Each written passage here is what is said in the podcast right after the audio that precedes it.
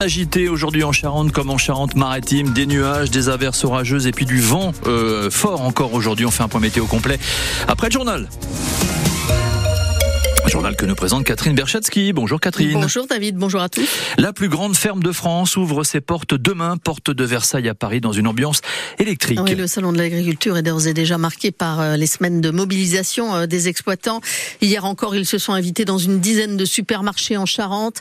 Alors pour euh, tenter de faire tomber la pression, l'Elysée organise demain un grand débat en présence d'Emmanuel Macron avec le monde agricole. Discussion dans un ring, traditionnel lieu de présentation des animaux. Tous les acteurs de la chaîne sont conviés, responsables syndicaux, industriels et dirigeants d'associations environnementales ou même de la grande distribution, tous, sauf les militants écologistes des soulèvements de la terre qui ont été rayés de la liste des invités à la dernière minute et à la demande de la FNSEA, Cyril Ardo. Ils auraient représenté quelques personnes parmi des centaines d'invités. Rétropédalage en règle finalement de l'Elysée au nom, je cite, de la sérénité des débats. La FNSEA a en fait fait savoir qu'elle ne participerait pas aux discussions en présence du groupuscule. Une mascarade, dit le syndicat agricole, qui rappelle que le collectif était qualifié d'éco-terroriste par le ministre de l'Intérieur il y a encore quelques mois et que sa dissolution avait été prononcée. La décision a certes été annulée dans la foulée par le Conseil d'État, mais ça ne change rien pour la FNSEA et les jeunes agriculteurs opposés à ces militants écologistes, par exemple sur les méga-bassines, ces retenues d'eau défendues par les deux fédérations agricoles et combattues par les soulèvements de la terre. Macron s'est couché, réagit le collectif écologiste qui affirme défendre les terres avec ceux qui les cultivent, pas avec les patrons de l'agro-industrie. Et pour l'heure, la FNSEA n'a toujours pas euh, confirmé sa présence à la table ronde. À Paris, une cinquantaine de tracteurs et camions de la coordination rurale sont rassemblés euh, avenue de Versailles euh, à côté de la porte de Saint-Cloud après une opération escargot sur le boulevard périphérique. Les agriculteurs ont l'intention de se rendre jusqu'à la place Vauban aux Invalides, mais ils font face à des CRS qui les empêchent de circuler librement. Le Premier ministre Gabriel Attal entame ce matin à partir de 10h une visite marathon en Charente-Maritime. Il se rendra sur le marché de Royan pour euh, parler pouvoir d'achat avant de déjeuner avec une quinzaine de convives choisis par euh, les députés macronistes locaux. À Royan, Gabriel Attal prendra encore le temps de rencontrer des agriculteurs avant de filer vers Foura où l'attend la filière conquilicole. Et puis vers 16 heures, le Premier ministre se rendra à Loumeau, près de La Rochelle, dans un nouvel écoquartier, avant de conclure sa journée à Cranchaban, village sinistré par le séisme du 16 juin dernier. Gabriel Attal à la rencontre des habitants qui vivent désormais dans des mobilhomes. Un triste anniversaire demain pour l'Ukraine, le 24 février 2022. C'était le début de l'invasion russe.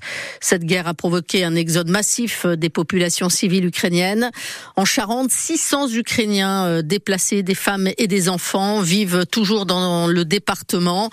Euh, l'association euh, Solidarité Charente-Ukraine gère les urgences. Elle organise demain un rassemblement à 16 heures dans les jardins de l'hôtel de ville à Angoulême, suivi d'une marche dans les rues de la ville. Deux rassemblements sont également prévus en Charente-Maritime à 10 heures devant le palais de justice de Sainte et à 14h30 au pied de la statue du Perret à La Rochelle demain. 150 abonnés sont toujours privés d'électricité ce matin en Charente-Maritime suite au passage de la tempête Louis hier. Annonce qu'ils seront rétablis d'ici à midi. Au plus fort de la tempête hier, il y a eu jusqu'à 6500 euh, abonnés privés d'électricité dans le département. L'Olympia de Paris à l'heure du 7e art. C'est euh, l'ouverture à 21h de la 49e cérémonie des Césars.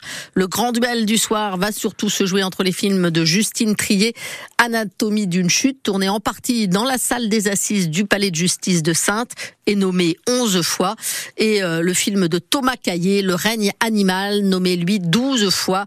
La soirée qui est souvent l'occasion de revendications politiques ou sociales, qui sera également un baptême du feu pour la nouvelle ministre de la Culture, Rachida Dati. Elle doit débuter donc à 21h à l'Olympia et sera retransmise en clair sur Canal+. La Poste rend hommage à Michel Legrand, le père musical des Demoiselles de Rochefort, compositeur et musicien de jazz disparu il y a cinq ans. La Poste publie en avant-première aujourd'hui à Rochefort, un timbre, un timbre pardon, sur lequel on peut voir Michel Legrand avec sa baguette de chef d'orchestre en main. Les philatélistes pourront se procurer ce timbre au bureau de poste du Clos Saint-Maurice, rue Jean Jaurès, entre 10h et 18h aujourd'hui et demain. Le timbre sera ensuite en vente dans toute la France à partir de lundi. Après leur lourde défaite vendredi dernier à Dax, 25 à 5, les rugbymen du SA15 reçoivent ce soir Provence Rugby. À l'occasion de la 21e journée de Pro D2, un match qui sonne comme un défi pour les Charentais, 14e du classement et qui s'apprête à jouer contre le deuxième du championnat. Mais le talonneur des Violets, Pachi Bidar, part plutôt confiant.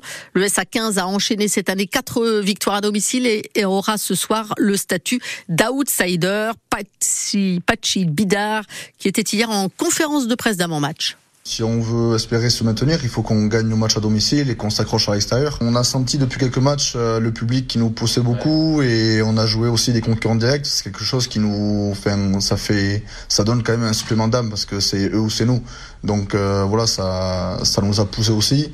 Là aujourd'hui, on a hâte de recevoir Provence et de, et de rejouer à domicile. On est forcément outsider parce que, euh, voilà, comme tu l'as dit, c'est une équipe qui joue le, qui joue le top 6 depuis très longtemps.